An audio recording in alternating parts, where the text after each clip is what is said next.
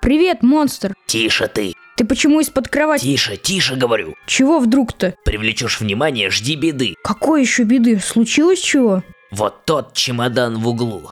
И? Чемодан как чемодан. Старый. И? Откуда он здесь? Это мне в наследство от прадедушки осталось. Я в нем храню на даче летние вещи. Понимаешь? Для летних игр. Ракетки для бадминтона, биты и чушки для городков. Шары для игры в питанг. Тарелка и много еще чего. Мы с ребятами будем в парке играть. Точно? Точно. Ну смотри, я всегда отношусь с опаской к старинным вещам. Никогда не угадаешь, какая вещь просто старая, а какая заколдованный или проклятый артефакт. Вот расскажу тебе историю про Оливку, когда ей пришлось сражаться с чемоданом-людоедом. Это как такое может быть? А вот и может. После приключений в курортном городе на берегу Черного моря, когда Оливке удалось разоблачить того, кто превращал людей в диких животных, отправилась Оливка в город Керчь, чтобы перехватить парусник, готовящийся к участию в регате от города-героя Керчи до города-героя Севастополя.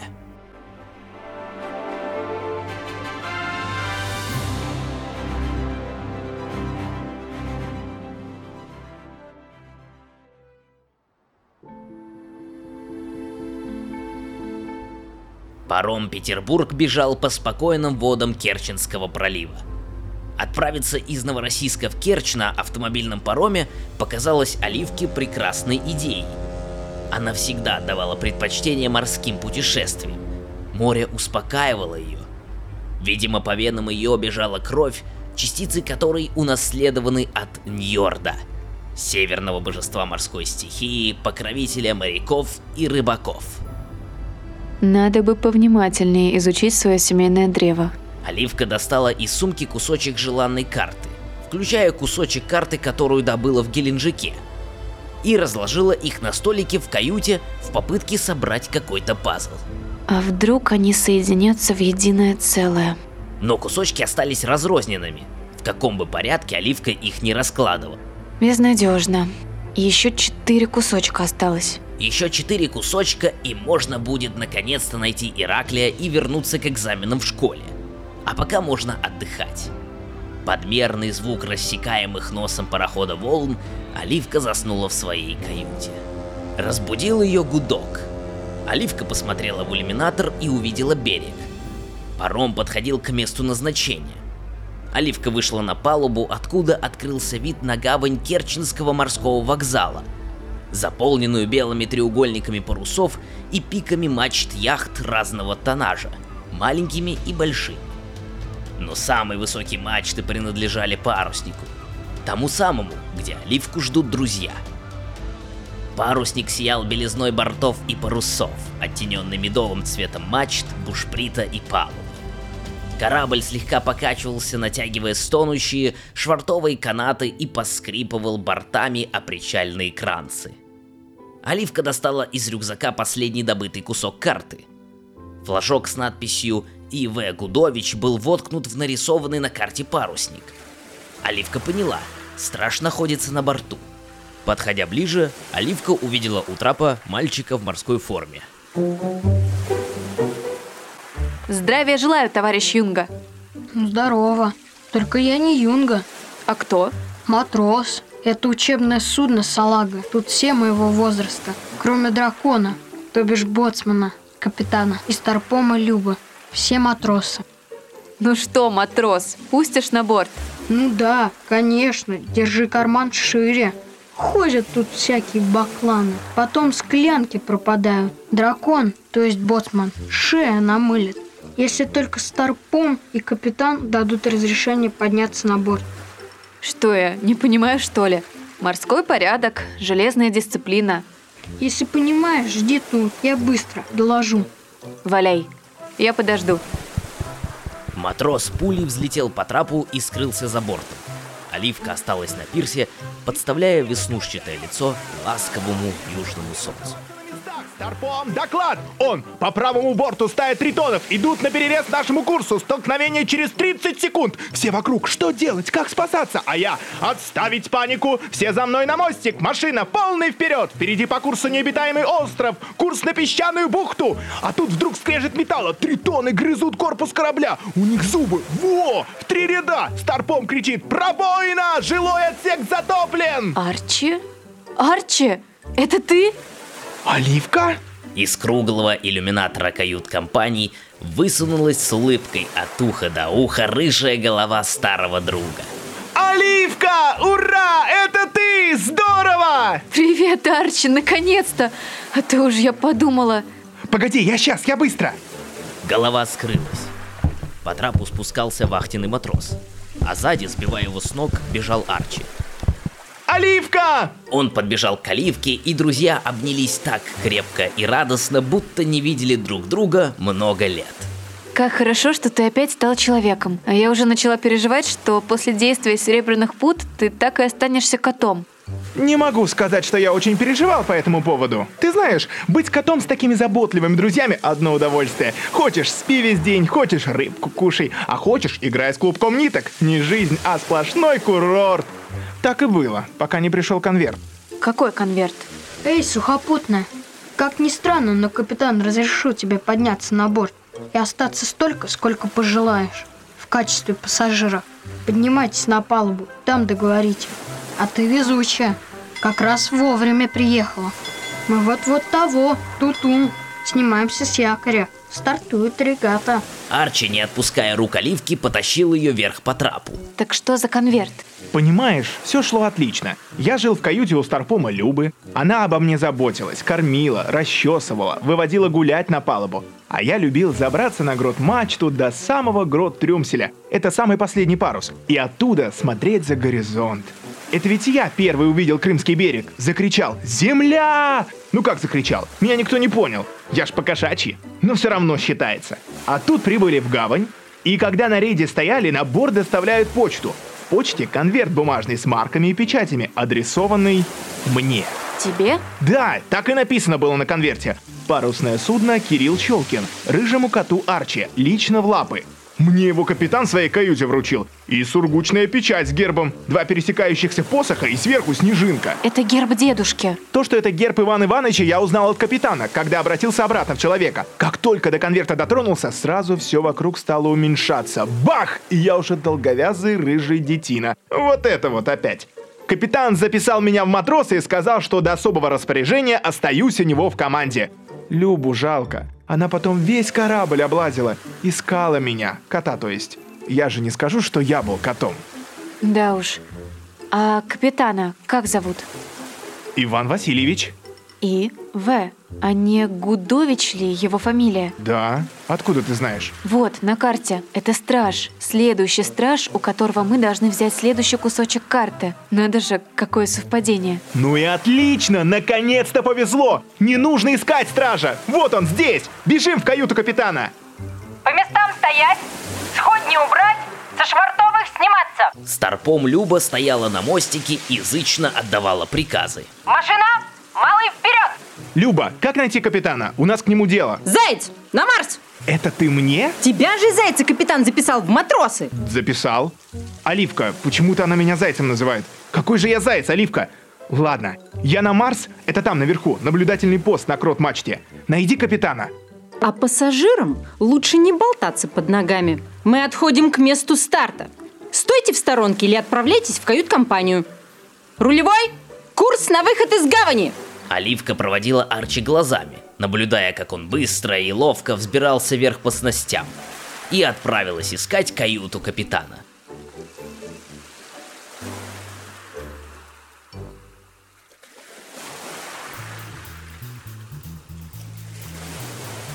Каюту капитана найти оказалось очень просто. Оливка постучала. Войдите. Товарищ капитан, разрешите? А, Ливка, проходите, проходите. Присядьте тут, мы сейчас закончим. Нужно курс проложить. Мы почти закончили.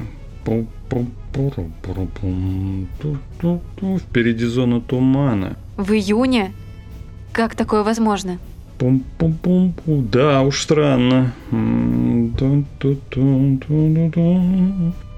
Ну, вот и все. Так, штурман, с курсом к Старпому. Действуйте, как договорились.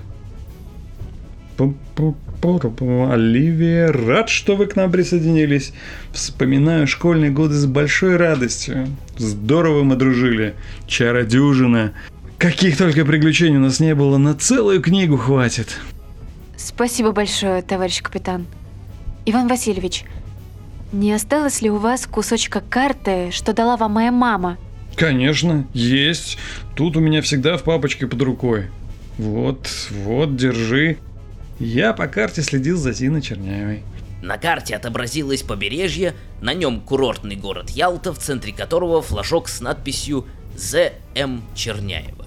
Скажите, Иван Васильевич, а вот вы, будучи стражем, с чем имеете дело? Сейчас-то я в отпуске, командую парусным судном.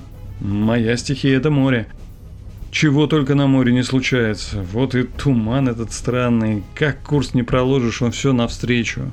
Будто не хочет упускать. Я думаю, что с вашим опытом нам ничего не угрожает. Я пойду. Спасибо за карту. Оливка вышла из каюты капитана и направилась на палубу. Там она увидела, что прямо по курсу парусника стоит широкая стена тумана. Парусник на полном ходу мчался к ней. Оливка невольно зажмурила глаза и инстинктивно схватилась за фальшборд, будто ждала столкновения. Такой плотной была завеса тумана.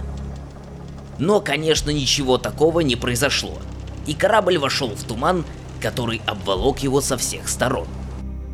Оливка почувствовала, что прекратилось всякое движение воздуха. Паруса тут же обмякли и беспомощно повисли. Туман сделался еще гуще, и Оливка не видела дальше вытянутой руки. Тут по палубе застучали чьи-то башмаки. И не одна пара, сразу несколько человек промчались мимо. Кто здесь? Ответа не последовало. Только еще одна пара ботинок резво проскочила мимо. Остановитесь! Кто здесь? Промчавшийся мимо не откликнулся. Что здесь происходит? Оливка прикинула в уме примерно, где может быть капитанский мостик, и пошла к нему, не отпуская борт, сначала медленно, но потом увереннее. И тут на нее кто-то наскочил. Ой, Оливка ударилась лбом с наскочившим на нее. Тысячи чертей! Люба, Обе терли стукнутые лбы. Я же говорила, пассажирам лучше не болтаться под ногами. Ты что здесь делаешь? дышу свежим воздухом. Туман густой, впервые такое вижу. Я тоже. Хотя это не первый мой поход, а главное, странное что-то творится. Рулевой исчез. Что значит исчез? Как только мостик заволокло туманом, я ему так держать, а ответа нет. А должен ответить, есть так держать. Я еще раз, а ответа нет. А туман такой густой, что мне и рулевого колеса не видно. Подхожу. Никого. Кричу, зову, никто не откликается. Даже в склянку тревогу забила. Я стояла на палубе, но ничего не слышала. Может быть, туман не пропускает звук? Мимо кто-то бежал, но топот тут же прекращался. Я звала, но никто не откликался. Меня, наверное, тоже не было слышно. Что делать? Нужно разобраться, найти всех. Может, нужно якорь бросить? Смысла нет, полный штиль. Мы в открытом море. Ляжем в дрейф. Нужно дойти до капитанской каюты. Иван Васильевич должен быть там. За мной. Люба взяла Оливку за руку и повела за собой. Люба знала парусник как свои пять пальцев и могла хоть закрытыми глазами передвигаться по нему.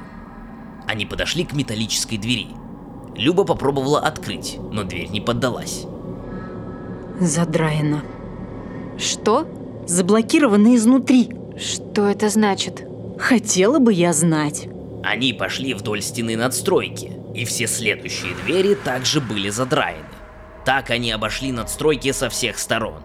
Все двери были закрыты. Тут Оливка обратила внимание, что открыт один из иллюминаторов. Люба, смотри, открыто. Это что за помещение? Каюта капитана. Там дальше справа по борту дверь в кают-компанию. Пойдем. Все же двери закрыты, та, видимо, тоже. Давай залезем в иллюминатор. В каюту капитана? Подумаешь, через нее попадем во внутренний коридор и найдем других. Давай я тебя подсажу. Ладно, давай. Ох, будут у меня из-за тебя неприятности в такой день. Какой такой? Неважно. Оливка подсадила Старпома Любу, и та ловко пробралась внутрь. Оливка полезла следом.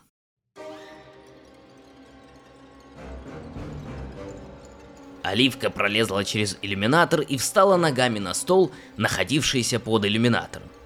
И спустилась вниз. Свет в комнате не горел. Старпом Люба застыла спиной к столу, уставившись куда-то в одну точку. Люба, что с тобой? Там Что? рычит Кто рычит? Чемодан. Не поняла. Под тусклый свет из окна Оливка рассмотрела на полу у входной двери коричневый кожаный чемодан. Чтобы рассмотреть ближе, она сделала шаг вперед. Крышка чемодана тут же слегка задрожала, и с нее послышалось грозное рычание. Оливка отпрянула к столу. Я же говорю, чемодан рычит. Или тот, кто в чемодане. Капитан не рассказывал? Он не приносил на борт какое-нибудь животное? Нет, кроме твоего кота, который потом куда-то сбежал, не было вообще никаких животных. За кота, кстати, прости, пожалуйста, не углядела. Не переживай, нашелся уже. Давай что-то с чемоданом делать. Нужно пробраться к двери. Бери стул ножками вперед, будем использовать как щит. Люба схватила стул, выставила перед собой и сделала два шага вперед к чемодану. Тот затрясся, зарычал и бросился вперед. Начал клацать замками, будто челюстями. Подпрыгнул, сомкнул свои челюсти на ножке стула и перебил ее. Часть ножки стула сгинула где-то внутри чемодана. Вот зверюга! Нужно оттеснить его от двери, чтобы вырваться наружу. Старпом схватила со стола нож для вскрытия конвертов. Ну, чемодан, давай, подходи! Полундра! Прикрываясь стулом, Люба двинулась на чемодан и отпихнула его в сторону, открыв путь к двери из каюты. Оливка подскочила к двери и распахнула ее. Люба швырнула стул в открытую пасть чемодана, и стул с треском разлетелся на части. Чемодан будто пережевывал его. Выскочив наружу, они захлопнули дверь. Чемодан еще минуту бился о дверь изнутри каюты, но потом все стихло. Что это было? Что это было? Животное какое-то. Животное? Ты видела животное? Я видела озверевший чемодан. Сначала этот туман без звуков, потом исчезновение команды, а теперь это. Что это было? Не знаю, найдем капитана, расспросим. Где будем искать? Люба посмотрела вдоль коридора в одну сторону, потом в другую. Давай с радиорубки начнем. Послушаем эфир. Давай, веди. Они прошли немного по коридору к двери с шильдиком «Радиорубка». Люба схватилась за ручку, но не решалась открыть. Ты чего? Там куча проводов и электричества. Вдруг они тоже оживут? Пока не зайдем, не узнаем. Люба осторожно опустила вниз ручку, толкнула дверь от себя и заглянула украдкой внутрь. Вроде бы все спокойно. Пока. Она зашла в рубку, а Оливка последовала за ней. Радиостанция была включена. Наушники были брошены на столе, будто радист оставил их и сбежал. Люба подняла наушники и приложила к ушам. Что там? Мелодия какая-то. Люба дала послушать Оливке. Потом надела наушники и стала крутить рукоятку настройки частоты. Выражение лица ее сделалось удивленным. Что такое? Она стала крутить во все стороны, и глаза ее все расширялись от удивления. Да что там? Люба щелкнула тумблер, и мелодия заиграла в громкоговорителе. Она крутила рукоятку настройки в разные стороны, но мелодия не менялась. И так на всех частотах. Весь эфир забит этой мелодией. И что дальше? Нужно обыскать весь корабль. Не может быть, чтобы все исчезли вот так вдруг. Разделимся. Я не думаю, что разделяться – хорошая идея, пока мы не знаем, с чем имеем дело. Пойдем вместе. Хорошо. Пойдем по коридору в сторону кают-компании. Будем открывать двери в каюты, ты с правой стороны, а я с левой. Они так и сделали. медленно пошли по коридору, осторожно открывая двери. В каютах все выглядело так, будто их хозяева оставили все и вышли на минутку куда-то по срочному делу. Никого не было. Так они прошли по коридору. Впереди была только одна широкая дверь в кают-компанию. Они осторожно толкнули двери, каждая со своей стороны, и те бесшумно открылись на смазанных петлях. В кают-компании им открылась весьма необычная картина. Спиной к ним стояла команда парусника. Все стояли, застыв на месте, и пристально смотрели на дверь, которая вела в кают-компанию с правого борта. Оливка и Люба недоуменно переглянулись и пошли, бесшумно ступая, к команде. Люба встала рядом с Арчи, поднялась на цыпочки и заглянула ему через плечо. Все уставились на дверь, замерев в ожидании чего-то. Арчи сначала тоже не двигался, но потом оглянулся на Любу и повернулся опять к двери. Потом повернулся снова, будто бы не с первого раза понял, кто рядом с ним стоит. Э, сюрприз! На тихий возглас Арчи обернулась вся команда и дружно закричала Раздались аплодисменты, крики «Ура! Поздравляем!», грохот хлопушек и ошарашенную Любу засыпала разноцветным конфетти. Вперед вышел капитан. Так, товарищи, дайте вперед. Э, товарищ Старпом, дорогая наша Люба, поздравляем тебя с днем рождения, желаем тебе всего самого лучшего и 7 футов под килем. Тысячи чертей. Да я... Корабль... Туман! Чемодан! Да что здесь происходит? Мы тебе сюрприз на день рождения приготовили. Ты почему Люба из внутреннего коридора зашла? Мы же все двери заблокировали. Ты должна была с палубы зайти. Вот решили воспользоваться туманом и штилем, всех собрать в кают-компании, а тебе устроить небольшой квест. Оливия, вы извините, что не успели вас предупредить о сюрпризе. Сюрприз удался, примите мои поздравления. Особенно встреча с вашим питомцем в каюте капитана. В моей каюте? Ах, вот вы как попали внутрь через иллюминатор. Я забыл его задраить. Ой, надеюсь, Кеша вас не сильно напугал? Кеша! Это кожаное чудовище, которое на нас напало, вы зовете Кешей? Люба, тише. Отойдемте в сторонку, я все расскажу. Рано или поздно вы все равно бы узнали. Друзья, не обращайте внимания, именинница чересчур впечатлилась нашим сюрпризом. Наливайте чай и режьте торт. У нас немного времени, скоро туман рассеется, и всем нужно будет вернуться по местам. Капитан отвел Любу в сторону и спокойно начал ей что-то рассказывать.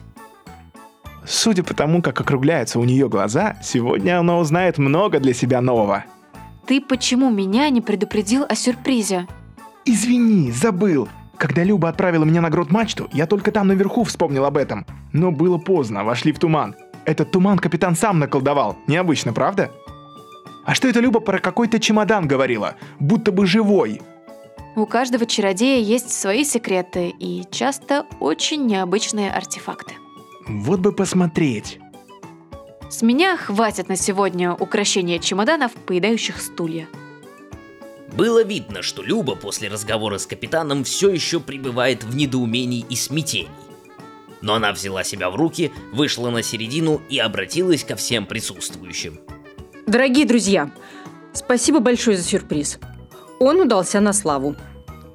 Пожалуйста, кто на вахте по местам, остальные наслаждайтесь угощениями, веселитесь, а я, с вашего позволения, пойду. Мне нужно кое-что обдумать. Всем спасибо. Люба, ты как? Ошарашил тебя капитан? Я не могу в это поверить. Он говорит, что он страж, волшебник, и что ты, Оливка, тоже волшебница, а Арчи – кот, превращенный в человека. Этого не может быть! Прости, Люба, но может. Капитан говорит правду. А капитан случайно не рассказал историю про чемодан, который на нас набросился в его каюте? Что это было? Ох, Оливка, у меня голова кругом от всего, что я узнала. Если я правильно поняла капитана, то история следующая. С малого детства, родившись на берегу Черного моря, будущий капитан наш Иван Васильевич полюбил море. Еще мальчишкой с рыбаками ходил на промысел. Как-то рассказали они ему историю про морское чудище, карадакского змея, что прячется от человеческих глаз в прибрежных скалах. Сам длиннющий, а клыки с ладонь. Кто-то из рыбаков рассказывал, что видел перекушенных напополам дельфинов. Кто-то на берегу находил длинную перламутровую чешую, а кто-то и вовсе утверждал, что еле-еле спасся, удрав от змея на лодке, когда тот принялся кружить вокруг нее. И вот когда Иван Васильевич подрос, стал один выходить в море на отцовском баркасе. Однажды, возвращаясь домой под вечер, проходил на баркасе мимо скал, где-то под Алубкой. И вдруг соскочила со скалы длинная тень и ушла под воду. Капитан насторожился и заметил, как вокруг лодки начала кружиться черная тень. Пригляделся. Это змей вокруг лодки по кругу за своим хвостом под водой плывет. Покружил, покружил. Да как! Выскочит! Пасть зубастая, чешуя вздыбилась, глаза горят. Закричал змей страшным ревом. Но капитан наш не из робкого десятка. Схватил весло и со всего маха огрел чудище по зубастой морде. То отпрянуло, еще сильнее и страшнее заголосило и стала прыгать через баркас, ударяя концом своего длинного хвоста о борта, чтобы сломать их и потопить лодку. Рыбак схватил топор, прицелился и бах! Отрубил змею кончик его хвоста. Заревел змей, заскулил, но отступил. Уполз обратно в свою пещеру. Отрубленный хвост остался лежать на палубе. Хвост был такой большой, что решил Иван Васильевич себе чемодан из змеиной кожи сшить. Как раз в то время он узнал про свой дар волшебника и собирался поступить в школу волшебства. И вот однажды он выполнял домашнее задание, тренировал у зеркала заклинание. А оно возьми и отскочи от зеркала и прямо под кровать. А там чемодан. Вот он и ожил, набросился на хозяина. Пришлось капитану потрудиться, чтобы присмирить его – с тех пор он с ним не расставался. Вот такая вот история. Пойду я в свою каюту. Мне нужно все это обдумать.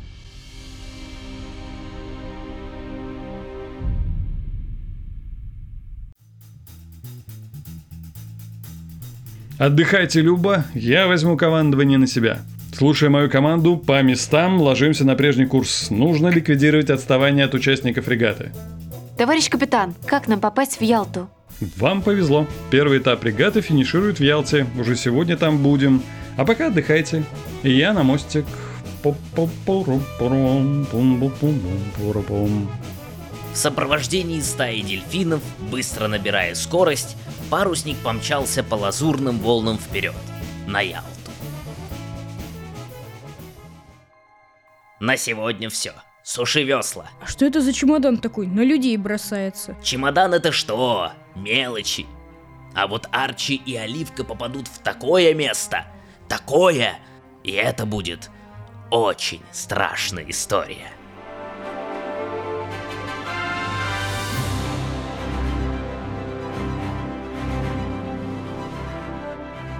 Привет! Меня зовут Фатахова Олеся, я актриса театра и кино. И в этом выпуске я озвучиваю роль старшего помощника Любы. Привет, меня зовут Кирилл Чемленко, и в этом подкасте я озвучиваю «Монстра под кроватью». Подкаст «Монстры под кроватью» поддерживает благотворительный фонд «Дом с маяком», который помогает детям и молодым взрослым, которых нельзя вылечить, но им можно подарить тепло и заботу. Здесь не важно, сколько времени впереди, важно, как проходит сегодняшний день. Как и все дети, Вероника ходила в школу, посещала спортивные секции. Но делала это на коляске. Девочка не могла ходить. При рождении у нее обнаружили спинномозговую грыжу, из-за которой Веронике пришлось перенести тяжелую операцию. В 10 лет у Вероники диагностировали сколиоз. Чтобы выпрямить ей спину, нужно было снова провести операцию на позвоночнике. Но после хирургического вмешательства состояние девочки резко ухудшилось. Семья обратилась за помощью в детский хоспис «Дом с маяком», Специалисты хосписа помогли родителям девочки подготовиться к новому образу жизни, предоставили необходимое оборудование и научили с ним обращаться. Для аппаратов нужно много расходных материалов. Также девочке требуется лечебное питание. Все это стоит дорого. 198 тысяч рублей. Дом с маяком открывает сбор на эту сумму. В описании подкаста вы найдете удобную ссылку. Перейдя по ней, можно узнать историю подопечного фонда, прочитать еще больше о доме с маяком и найти самый удобный способ помочь. Чтобы помочь Веронике, пожертвуйте любую комфортную для вас сумму по ссылке в описании. Даже совсем маленькая сумма значит очень много. Расскажите о подкасте друзьям в социальных сетях. Вместе мы можем сделать одно хорошее дело.